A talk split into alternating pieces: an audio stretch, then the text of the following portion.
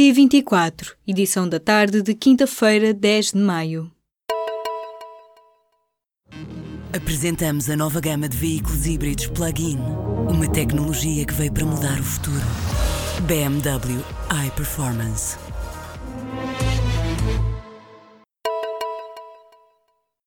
Tribunal da Relação de Lisboa decidiu que o processo de Manuel Vicente pode ser remetido para Angola.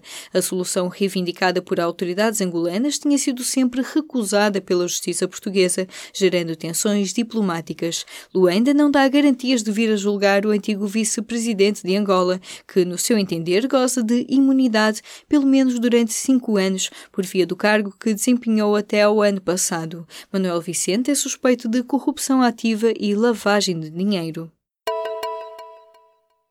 A solução para o veto do Presidente da República à autodeterminação de género de menores de 18 anos pode passar por testemunhas em vez de um atestado médico. O Bloco de Esquerda já disse que vai procurar, com o PS, PAN e os Verdes, uma alternativa para contornar o pedido feito por Marcelo Rebelo de Sousa, uma solução que, para a deputada bloquista Sandra Cunha, também tem que passar por ouvir novamente jovens trans e as famílias. Já o PAN prefere reconfirmar a lei como está, mas sem o apoio do PCP, a esquerda terá de ouvir o PSD e o CDS, que preferem que seja introduzido o critério da apresentação do relatório médico.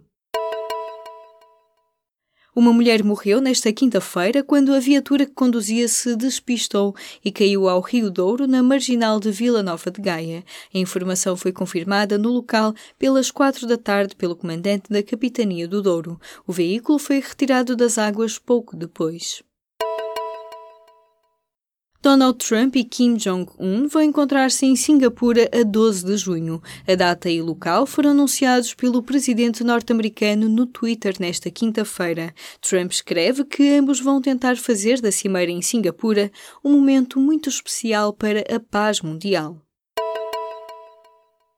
O Ministério da Saúde está a preparar a abertura de um novo concurso para a colocação de 364 médicos de família. Estes recém-especialistas de medicina geral e familiar terminaram o internato no final de abril. Está também em fase de conclusão a colocação de outros 87 clínicos, cujo concurso já foi lançado este ano. A Administração Central do Sistema de Saúde garante ainda que é atribuída prioridade aos recém-nascidos para que estes possam ter um médico de família à nascença, mas dados recolhidos pelo Bloco de Esquerda indicam que entre 1 de janeiro e o início de março, perto de mil bebés não tinham médico atribuído, assim como mais de 136 mil crianças e jovens com menos de 18 anos. Dois meses depois, a Direção-Geral da Saúde anunciou que o surto de sarampo está controlado. Nesta quinta-feira, a Diretora-Geral da Saúde, Graça Freitas, garantiu o fim do surto de sarampo ligado ao Hospital de Santo António, no Porto. A DGS tinha declarado o surto a 14 de março. Até o momento, há 111 casos de sarampo confirmados ligados a este surto na região norte.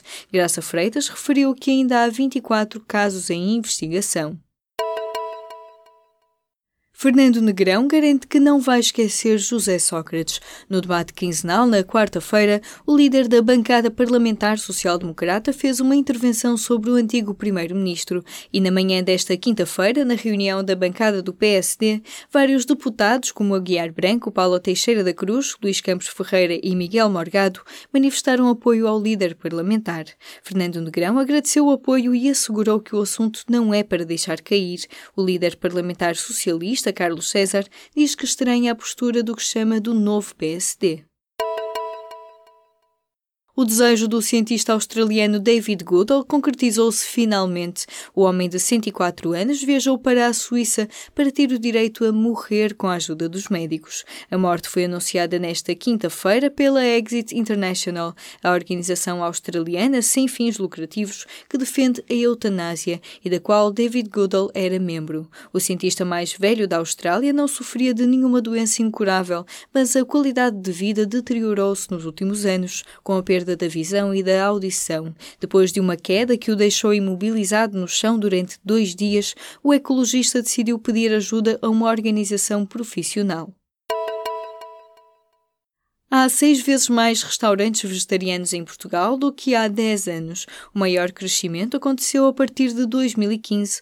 Eram 28 estabelecimentos vegetarianos e veganos em 2008 e existem agora mais de 170 lojas e restaurantes deste género. Os dados são da empresa Happy Cow, com sede nos Estados Unidos, recolhidos a pedido da Associação Vegetariana Portuguesa. Em Portugal, estima-se que haja cerca de 120 mil pessoas vegetarianas, metade das quais são veganas veganas, ou seja, que não consomem nenhum produto de origem animal. Tem lugar nesta quinta-feira a segunda semifinal da Eurovisão em Lisboa. São 18 atuações, 10 das quais serão escolhidas para a final no sábado. Além dos 20 países mais votados nas semifinais, na final estará também a canção portuguesa O Jardim de Isaura e Cláudia Pascoal. E ainda a França, Alemanha, Itália, Reino Unido e Espanha, os Big Five, que têm presença sempre garantida. Leia no público a reportagem sobre os fãs da Eurovisão que vieram a Lisboa, de países como a Suécia, Finlândia e Noruega.